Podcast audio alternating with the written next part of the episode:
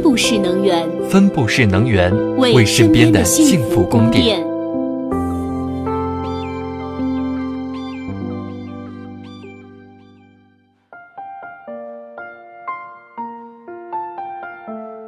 西门子调频一八四七的听众朋友们，大家好，欢迎收听科技不怕问。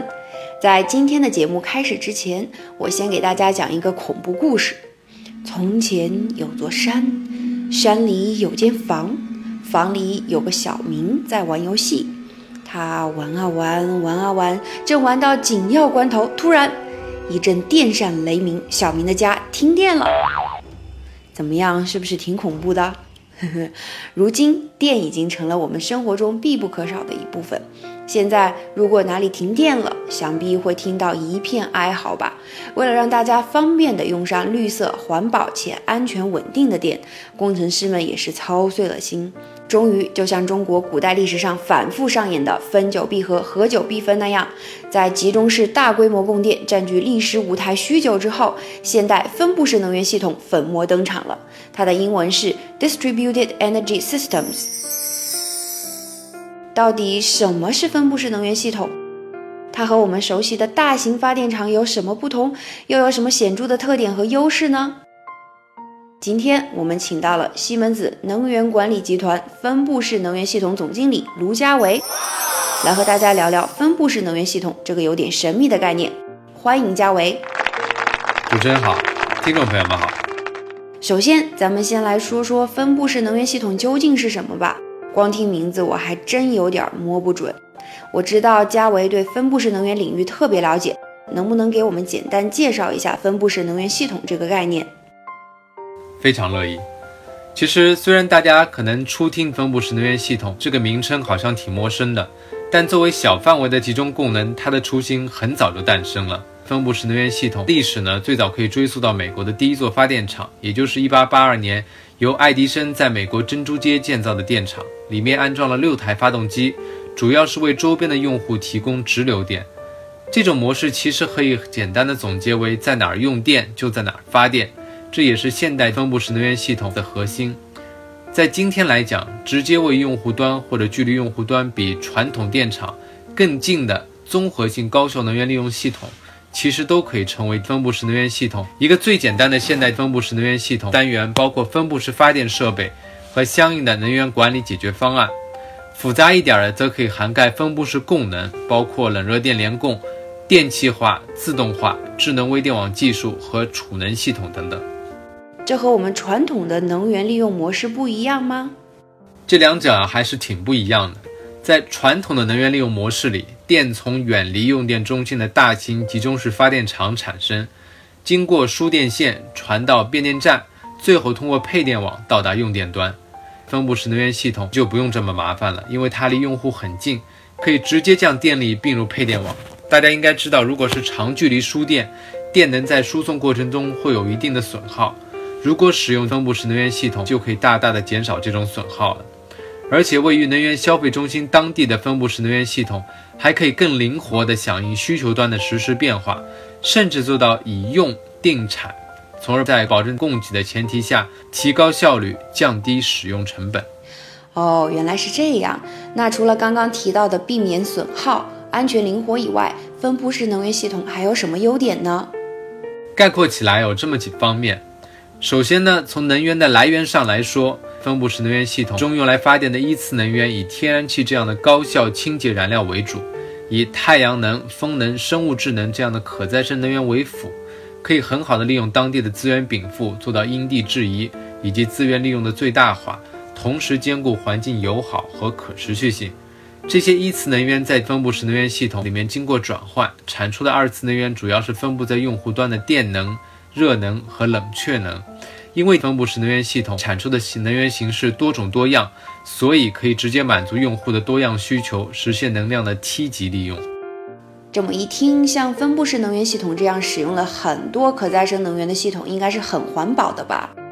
是的，它是非常环保的，而且单单环保还不说，它的能源利用效率还特别高，这就比较不容易了。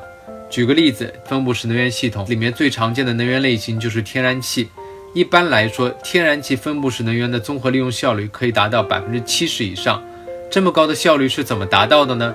简单来说，就是各种各样的能源在分布式能源系统里面进行了循环利用，效率自然就高了。能不能给我们解释一下能源是怎么循环利用的呢？好的，这里面呢有两个关键概念，一个叫做联合循环发电，一个叫做能量梯级利用，两者是相辅相成的。我们接下来一个个来说。联合循环发电，一般来说，我们可以通过点燃燃气轮机里面的天然气使其膨胀，或者加热蒸汽轮机里面的水形成水蒸气，来推动发动机做功发电。在单循环发电里面，这两个过程是截然分开的；而在联合循环发电里面，我们就会把它结合起来。燃气轮机中剩下的热能可以直接给到蒸汽轮机，让它形成水蒸气发电，这就相当于用了一次燃料输入发了两次电。而这一部分热能在蒸汽轮机里面用完，如果还有剩余，就可以直接转化成工业蒸汽，给到需要的工厂之类的地方。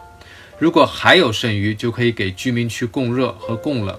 而换做中心式的电厂，它的余热如果要传输到距离较远的用户端，就可能会得不偿失。原来如此，啊，我还有一个问题。刚刚咱们不是说分布式能源系统里面有很多可再生能源吗？是说一个系统里可以包括各种各样的能源吗？你这个问题就带出了分布式能源系统的另外一个特点，那就是多能互补。什么意思呢？比如说我有一个系统是以太阳能发电为主的，但是我不能只靠太阳能，不然如果连着都是阴天，不就用不上电了吗？所以我可以再多加几种可再生能源，比如说风能、生物质发电等等。这样，如果太阳能供能遇到了低谷，我就可以拿风能来补；风能不够，还能用生物质来补充。这就好像是我们现在推崇的健康饮食，要多样搭配，荤素结合，粗细皆有。但一味贪多也不行，要考虑到当地的负荷实际和项目的经济性。另外，要实现多能互补，储能系统也必不可少。我们可以把一时用不掉的电存起来。等用电需求量大的时候再拿出来用，这些都搭好了以后呢，谁来调配这些不同的能源，让他们该存的时候存，该互补的时候互补呢？那我们就还需要一个智能微电网控制系统来调度这些能源，这样才能快速响应用户的需求。多能互补本身并不是目的，目的是在于根据客户的能源需求，灵活的去搭配不同的成熟技术方案。达到能效的最大化和成本的最小化。听起来分布式能源系统里面的学问还挺大的呢。那不知道它目前在全球的发展情况是什么样的呢？现在分布式能源系统在全球都有不同程度的发展。首先，咱们得肯定发展分布式能源是个好事。为什么呢？主要是因为目前全球能源需求还在持续的增长，但是大家对环保越来越重视。这样一来，传统能源供应方式的发展空间就逐渐缩小，而分布式能源系统作为现有能源系统的有益补充，这里我想特别强调一下，这两者之间不是替代关系，而它符合新能源推广的大趋势和对更严格的环保标准的适应，重要性可以说是与日俱增。在发达国家，由于分布式能源系统的开发较早，现在已经达到了相对比较高的水平。以英国为例。二零一三年的时候，英国对分布式能源系统投资大约是二十五亿美元，装机容量差不多是三点七个 g 瓦。到二零一九年的时候，装机容量可能会达到七个 g 瓦。那分布式能源系统在中国的发展情况是什么样的呢？在中国，分布式能源系统应用前景也很广阔。截止到二零一六年四月份，中国已经建成投产的天然气分布式能源项目达到了四十六个，主要分布在上海。北京、长沙、广州等等大中型城市，总计装机容量达到了两百九十一万千瓦。到二零二零年的时候，天然气发电装机规模预计会达到一点一亿千瓦以上，其中很大部分会采用天然气分布式能源系统，而太阳能发电的规模也将达到一点一亿千瓦以上，其中分布式光伏就占了六千万千瓦。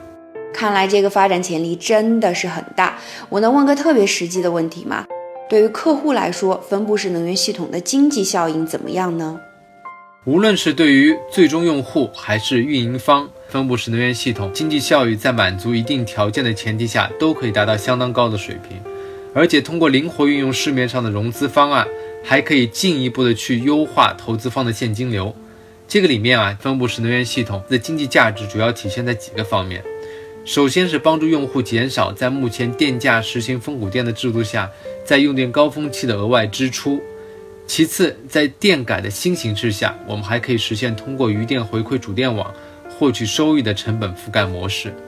另外，通过电力购买协议，外部开发商会设计、交付和最终操作工厂，这就让消费者能够直接从独立发电公司，而不仅仅是从主电网那里购买电力，增加了选择，并且降低了成本。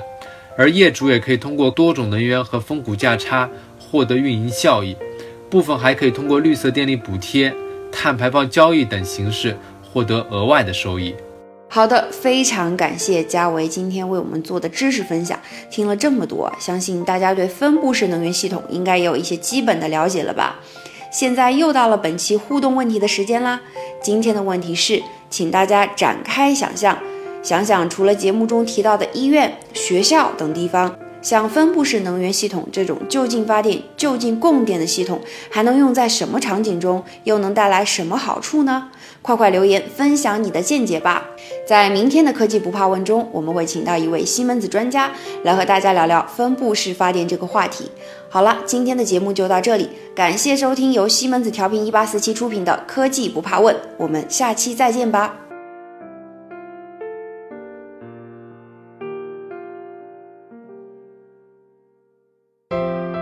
订阅科技不怕问，用知识唤醒你的耳朵。西门子调频一八四七，西门子博大精深，同心致远。